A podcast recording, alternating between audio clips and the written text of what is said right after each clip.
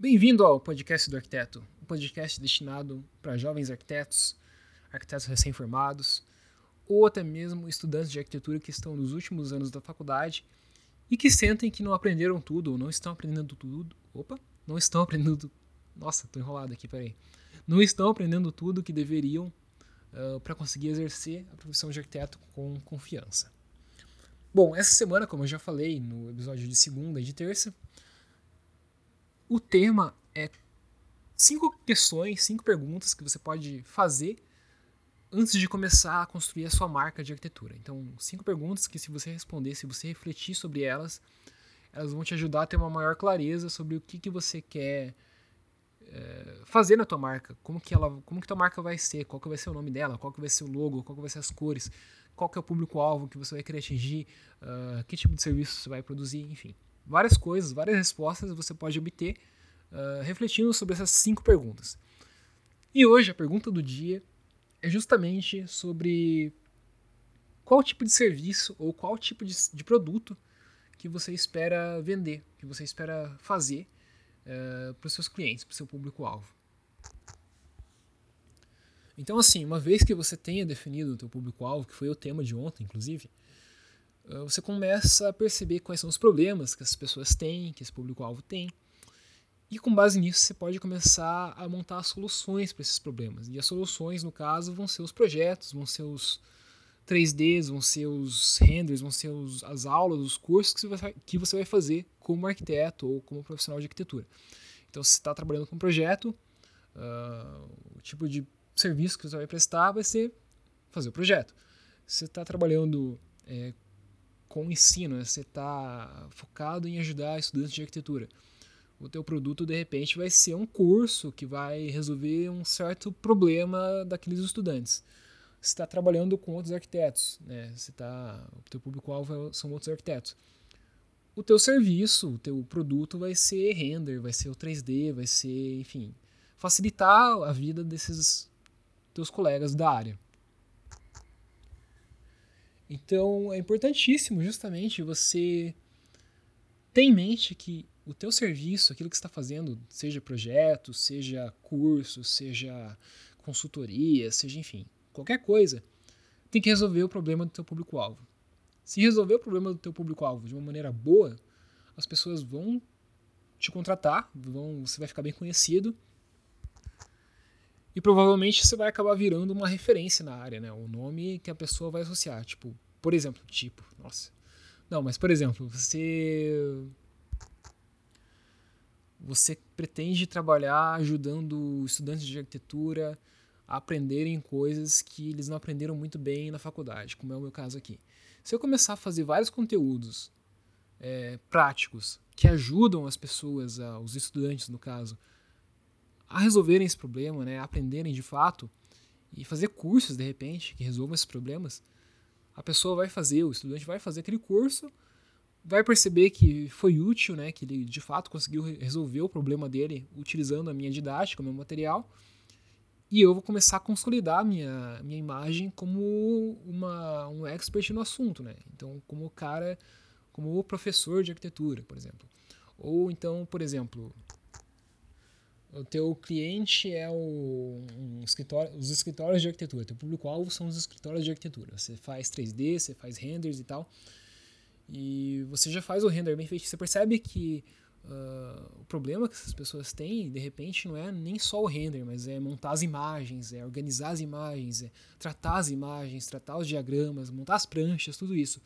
E se você percebe que o problema que essas pessoas têm são esses, você consegue moldar os teus esforços, os teus serviços, os teus produtos que você vende de uma maneira a resolver esses problemas também. Então, ao invés de simplesmente entregar o render, você já entrega a prancha diagramada, você já, entre, já entrega o render tratado, a imagem tratada, e isso vai resolver o problema das pessoas e vai, com o tempo, fazer com que você seja percebido como, nossa, o melhor cara que existe, a melhor empresa que existe, a melhor menina que existe, quando se trata em fazer 3D. Você vai passar a ser conhecido como isso. Você vai passar a ter seu nome associado com uma pessoa que faz o 3D, por exemplo. Então, assim, eu gostaria de falar hoje três dicas para que você consiga montar quais serão os serviços, quais serão as atividades, os produtos que teu escritório, que tua marca pessoal, que você vai produzir. Então a primeira coisa é você, a gente já falou da importância de identificar o público-alvo, né? É você ter empatia com esse público-alvo. Então ter empatia com esses clientes em potencial. Perceber justamente quais são as dificuldades que essas pessoas têm. Quais são as coisas que irritam elas. E com base nisso, você pode começar a montar teus serviços, teus produtos para resolver essas dificuldades, para resolver esses problemas. Para fazer uma coisa que agregue valor para essas pessoas, que gere valor para essas pessoas e que ao mesmo tempo te diferencie num mercado tão concorrido como é o nosso. Então isso se aplica bem à história que eu falei antes aqui agora, que é a do, dos renders, por exemplo. Você quer trabalhar com 3D. Mas a pessoa que está te contratando, ela não quer só o 3D, ela quer o 3D já diagramado numa prancha, ajeitadinho, tratado, bonito, que ela só coloque lá depois a planta ou só imprima e esteja tudo pronto. Ela não quer só que você entregue um JPG largado lá que ela vai ter que se virar depois para encaixar na planta, na prancha.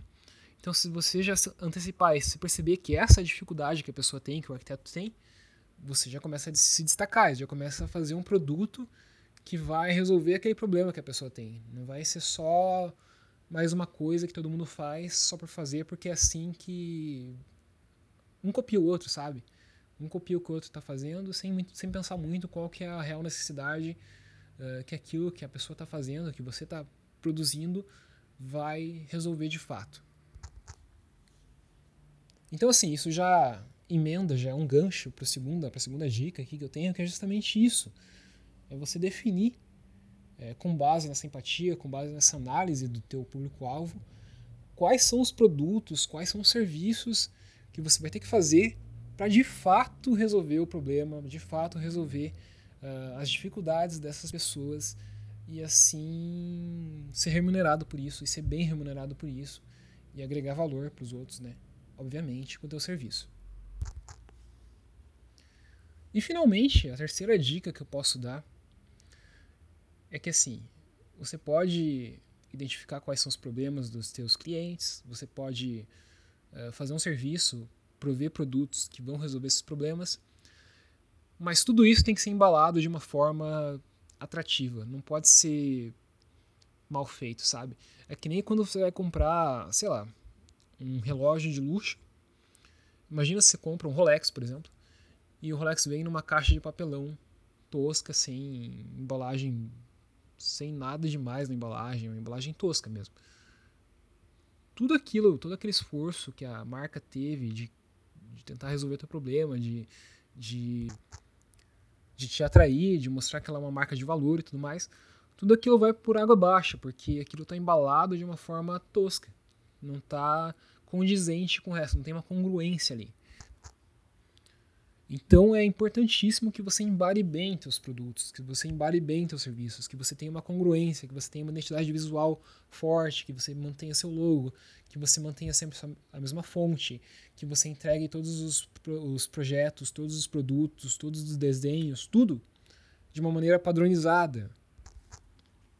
Que os desenhos, que o cartão de visita, que o logo que você usa no site, que tuas redes sociais estejam totalmente integradas e congruentes entre si, que não tenha uma discrepância, que você não utilize é, Comic Sans no teu PowerPoint e Arial no teu cartão de visita, ou que você utilize uma cor fria no teu cartão de visita e utilize um rosa choque no teu site, enfim, que você tenha uma congruência, que não só os produtos que você está fazendo, mas que toda a tua imagem, toda a tua marca seja congruente, que passe para confiança, que passe como se fosse uma coisa de valor, como se fosse algo que realmente justifica o preço, aquilo que está cobrando pelo serviço. Então imagina só se a Apple, por exemplo, uh, variasse o desenho da maçãzinha dele em cada produto. Né? No iPod fosse uma maçã mordida num lado, no iPhone em outro, aí no, no site fosse uma banana, sei lá. As cores variassem também, né? Então as fontes variassem não ia passar essa imagem que a gente tem da Apple, que muitas pessoas têm da Apple, eu não gosto tanto da Apple assim, mas uh, que muitas pessoas têm da Apple, que é uma, uma marca de design diferenciado, uma marca de muito valor. se eles não tivessem essa consistência, se os produtos, se os produtos não fossem bem embalados, não fossem bem cuidados, todo, todos bem acabados, com, enfim, com aquele, com aquele charme, com aquela aura, uh, o valor percebido pelas pessoas não ia ser o mesmo que é hoje em dia. As pessoas não iam pagar uh, ah, 10 mil reais num, num MacBook Pro que você consegue achar um notebook com configuração melhor, bem melhor, bem mais barato. Então é isso, essas são essas foram as três dias. Nossa, eu tô, tô enrolado hoje. Eu tô gravando. Eu tinha gravado esse episódio antes e eu esqueci de apertar o record ou gravar.